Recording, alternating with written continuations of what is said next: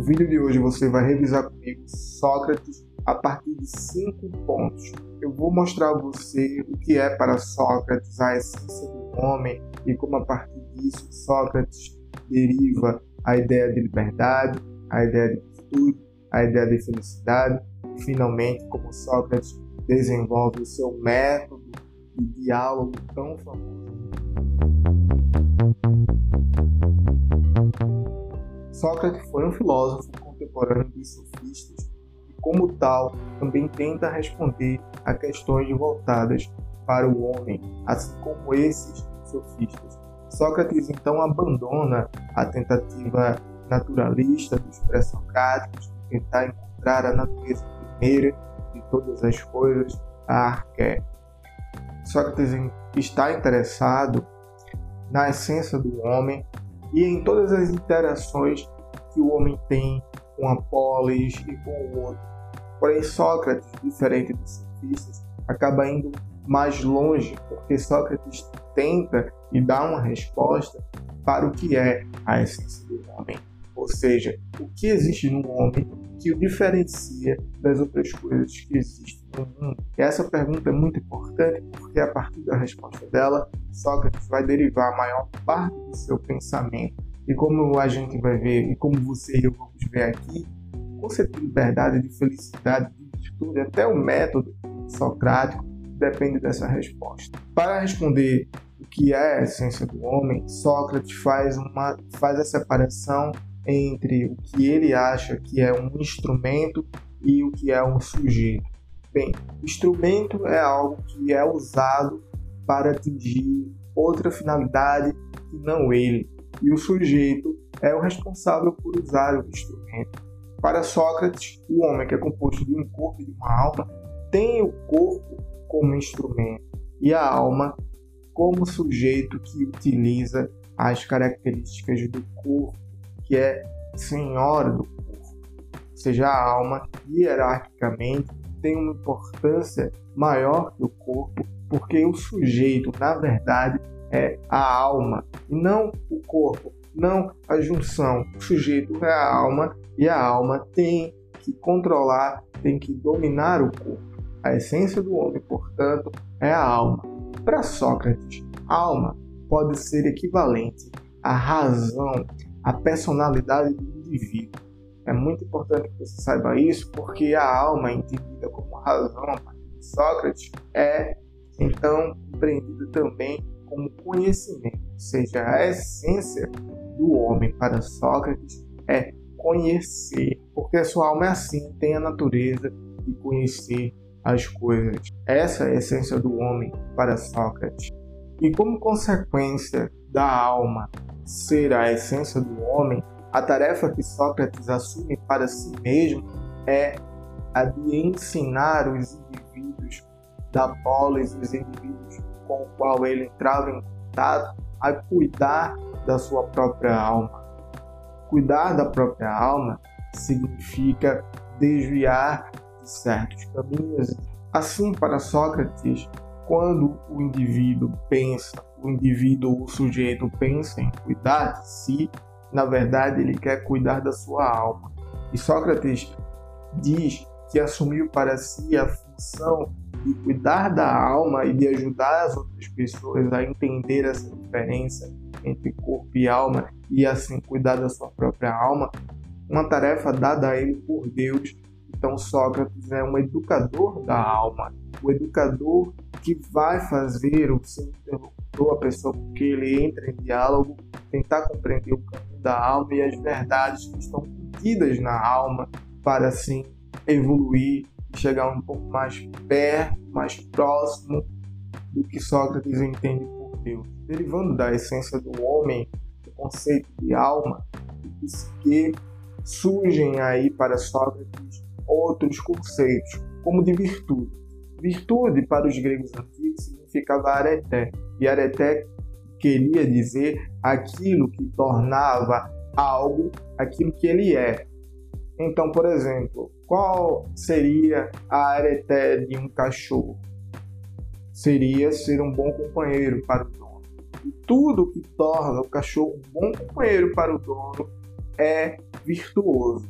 Então, como Sócrates entende que, o, que a essência do homem é a alma e que e o que torna a alma boa e perfeita para o homem é então virtuoso. Então, o que Sócrates entende como virtude para Sócrates, que entende a essência do homem como alma, como psique, como inteligência, a sua arqué, ou seja, aquilo que torna a alma boa e perfeita é o conhecimento, é o ato de conhecer. E quando a alma é privada de conhecimento, ela, quando a alma não está conhecendo, então o indivíduo, obviamente, entra em ignorância e não é mais virtuoso. Ou seja, virtude para Sócrates é igual a conhecer, porque a sua alma é inteligência. E a essência do homem é propriamente conhecimento. É conhecer através de sua alma. E em consequência, a, a essência do homem ser a alma e a virtude ser conhecimento, os valores com os quais o homem deve se preocupar e os valores que para Sócrates são verdadeiros não são valores exteriores. Então, valores como, por exemplo, fama, poder, não dizem respeito ao homem, porque são valores que estão afastados da alma, são valores materiais e que não têm em si a finalidade, ou seja, os valores virtuosos que para Sócrates têm finalidade em si mesmo são aqueles que levam a alma a se aperfeiçoar com o conhecimento. Então, esses valores que eu acabei de dizer, poder e fama, por exemplo, não dizem respeito ao aperfeiçoamento da alma e para Sócrates devem ser evitados. Também é bom que fique claro, você entende aqui como para Sócrates o corpo é um instrumento, os valores também ligados ao corpo não são valores em si mesmos, porque não dizem respeito à alma e ao conhecimento, portanto também devem ser evitados. Então, como culto à beleza, como um culto excessivo à saúde, à excelência do corpo para Sócrates não são valores virtuosos não estão ligados ao conhecimento e ao aperfeiçoamento da alma. Indo nessa direção, surge então o conceito de liberdade. Liberdade para Sócrates é autodomínio. O que quer dizer autodomínio? É o controle da animalidade do corpo, ou seja, dos sentidos, a partir da alma, a partir da razão, a partir da inteligência. Isso quer dizer que o sujeito deve se controlar quando estiver sob certas circunstâncias que o corpo nos obriga a estar. Por exemplo, é o controle da razão sobre o momento de fúria, é o controle sobre o estado de prazer, de dor etc. Isso é o autodomínio. E esse autodomínio pode ser equivalente à ideia de liberdade. A alma só é livre quando consegue controlar esses aspectos de animalidade do corpo.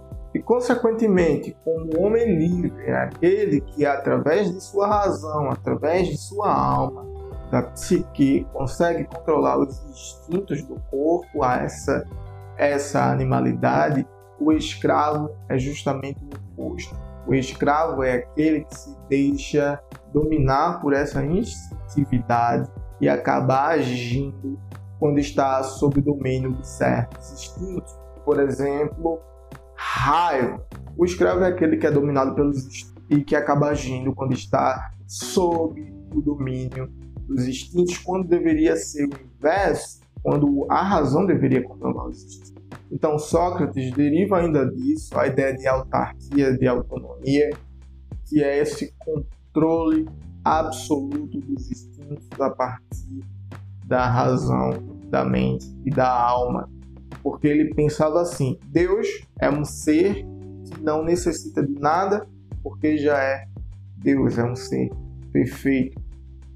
E quanto mais o homem conhece e quanto mais o homem controla a sua instintividade, quanto mais o homem então se aproxima de Deus, não que isso seja possível integralmente, mas quanto mais o homem de Deus, mas ele ganha em autonomia, ganha em autarquia, mais o homem é livre, porque ele vai deixando de lado essas prisões que o corpo põe à alma. E quando o homem vai deixando de lado essas prisões, ele pode alcançar a eudaimonia. Nada mais é que a ideia socrática e a ideia grega de felicidade. Ou seja, que é felicidade para Sócrates? Em geral, para os gregos, eudaimonia significava ter um daimonion, significava, entre aspas, um demônio que lhe garantia boa sorte e era uma espécie de guardião para a pessoa. Para Sócrates, ter felicidade deriva então da sua ideia de essência humana, de alma, de psique. Então, ser feliz para Sócrates é, é não depender do corpo, coisas exteriores, é ter a alma ordenada, organizada e ter na virtude um fim nela mesma. Então, felicidade é isso. É, é não depender do corpo, é a virtude como fim nela mesma, seja, o conhecimento, a inteligência. Isso é felicidade para Sócrates. E ter esse daimonion, que o próprio Sócrates assim tem várias passagens diálogos diferentes de Platão, mas na apologia, ou seja, quando Sócrates está se defendendo em julgamento sobre aquelas acusações postas a ele, de corromper a juventude, de cultuar os deuses, Sócrates fala sobre esse daimon, que é, na verdade, uma voz que não permitia que ele fizesse certas coisas, mas não lhe induzia a fazer nada. Então é isso felicidade para Sócrates, é hierarquicamente valorização da alma e da virtude, ou seja, tudo que faz a alma ficar melhor ainda, boa e perfeita, ser aquilo que ela é, conhecimento, para, para Sócrates é torna o homem feliz. Finalmente a gente chega no método socrático de diálogo. E como não é nenhuma surpresa, isso também depende do conceito de essência do homem para Sócrates, ou seja, a maneira que Sócrates dialoga com as pessoas, com os seus interlocutores, depende diretamente da maneira que Sócrates entende a essência do homem. Então, a finalidade do diálogo de Sócrates com as pessoas é fazer uma limpeza, digamos assim, na alma. Limpeza de quê? Limpeza das ilusões de conhecimento que essas almas, porventura, venham a ter. Isso quer dizer que, se uma pessoa, por exemplo, tem em si conceito de beleza, e esse conceito, quando investigado por Sócrates através das outras características do seu método, se apresenta fraco, isso é uma ilusão, é um conceito que não vai levar a lugar nenhum e que, portanto, Sócrates, como esse educador com essa tarefa de tirar a ilusão da essência do homem e fazê-lo conhecer melhor através de caminhos virtuosos, assume essa tarefa de retirar essa ilusão. Então, o debate com Sócrates pode ser caracterizado como uma investigação da alma, um certo tipo de purificação da alma. Purificação no sentido de remoção dessas ilusões de conhecer. Então, para Sócrates é muito importante conhecer a própria alma, porque conhecendo a própria alma, somos capazes de remover da gente essas ilusões que podem nos atrapalhar no caminho de alcançar a verdade, de atingir a verdade sobre alguma coisa. Ou seja, isso quer dizer que a finalidade do diálogo para Sócrates pode ser dita de duas maneiras. Ela é tanto educativa, ou seja, ela tem uma função de educar as pessoas, e também tem uma função ética, por causa da ideia de virtude, quando a alma é investigada, acaba se removendo essas questões do corpo e indo para definições têm mais a ver com a ideia de alma. Qual a estrutura do diálogo, então, de Sócrates? A estrutura do diálogo é refutação e maiêutica. Claro que existe a ideia de não saber e a de ironia. Sócrates utiliza esses dois últimos, não saber e a ironia, para refutar as pessoas e assim fazer nascer delas as verdadeiras ideias que são importantes para conhecer a verdade. Ou seja, o trabalho de Sócrates é uma limpeza, uma desinfecção da alma de todas essas ilusões que podem nela estar e assim fazer o que já existe na alma, e isso é muito importante. Sócrates só faz nascer os conceitos que já estão contidos na alma, é, é uma certa ideia de rememoração, e aqui num vídeo mais longo talvez eu poderia explorar, que a alma já traz consigo certas ideias e certos conceitos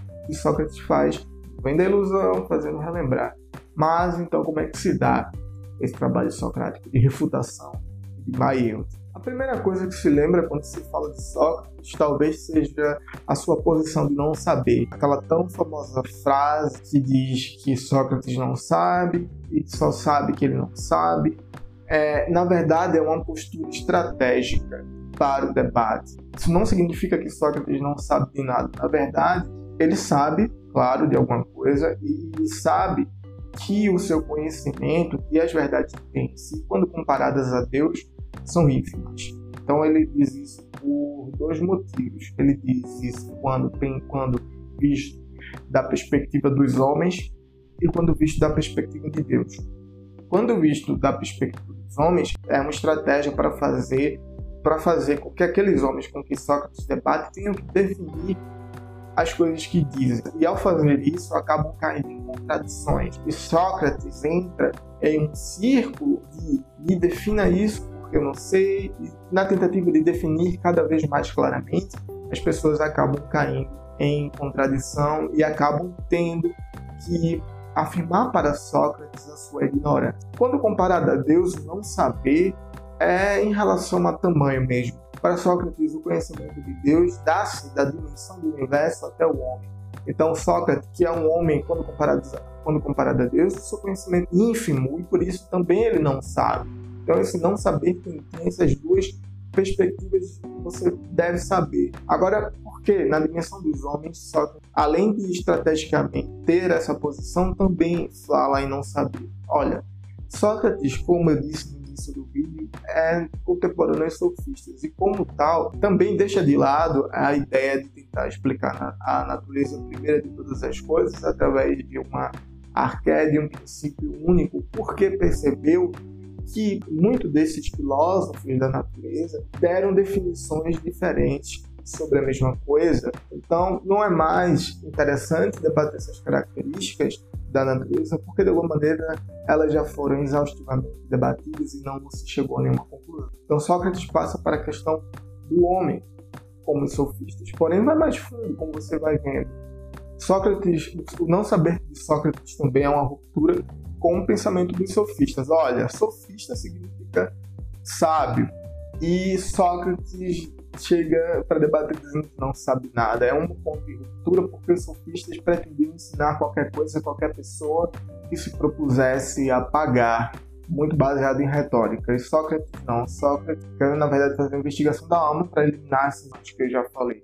E também é uma ruptura com a postura política, com a postura dos artesãos que diziam que sabiam de tudo quando se referia à sua área e acreditavam que queria dizer que sabiam de tudo em relação a todos os outros aspectos da polis, por exemplo, quando não. Então eles eram acríticos e eram ignorantes para Sócrates. Então essa postura do não saber é uma ruptura com todas essas características. Então resta saber o que é ironia e o que é maiúscula para Sócrates. Ironia pode ser traduzido como uma simulação. A ironia era um conjunto de artimanhas que ele usava durante o diálogo para fazer aquela pessoa com que ele conversava, que ele dialogava, entrar em contradição. E aí perceber a si mesmo, quer dizer, perceber as ilusões que estavam contidas em sua alma e tentar removê-las então, assim, Sócrates assumia a postura da pessoa, dizendo: Olha, eu também defendo isso que você defende, mas eu não sei nada sobre isso. Por favor, me explique da maneira mais básica, me explique da maneira mais fácil, da maneira mais clara. E quando o indivíduo tentava fazer isso, Sócrates ainda não dizia que ainda não entendi e ia mostrando as contradições que aquela definição apresentava e pedia novamente uma definição mais clara. Então, assim, fazendo com que chegasse no extremo da definição e que o indivíduo que tentasse definir, por exemplo, o que é justiça ou o que é beleza, entrasse numa definição e finalmente dissesse Sócrates. Então, eu não sei o que é justiça, eu não sei o que é beleza, eu não sei o que é ética, é, eu não sei, porque tudo que eu já, que eu já te disse, eu, eu achei que eu sabia, me mostrou que tem uma contradição, que tem um problema, então, essa era a ironia, era assumir essa posição, junto com o não saber, a posição de sujeito. E resta, então, a maiêutica. Maiêutica, em grego, fica dar à luz. O trabalho das parteiras, das obstetras, era isso, dar à luz às crianças. E Sócrates, então, dizia que a sua filosofia, afinal de tudo, tinha essa função, que era dar à luz mas não a bebês, claro, dar à luz a ideias.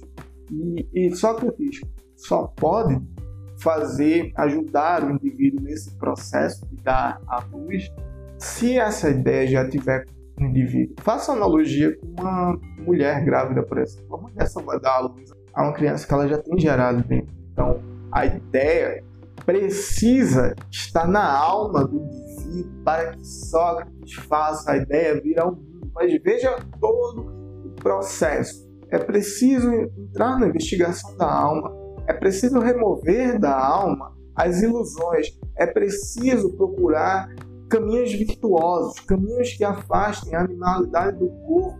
E finalmente, quando eu tenho ideia da minha própria alma, que conheço as minhas próprias ilusões, que eu desfiz essas ilusões, é que finalmente eu posso perceber as ideias verdadeiras que existem em mim. E quando eu perceber essas ideias verdadeiras, eu ainda preciso de alguém para fazer com que essa ideia surja, que essa ideia floresça. E Sócrates assume essa atividade de educador dada por Deus a ele de fazer com que os jovens da polis e, quem viesse a, a seu caminho debater tivessem se finalmente encontrado o caminho verdadeiro da sua alma, da inteligência, da psique, que é rememorar essas ideias.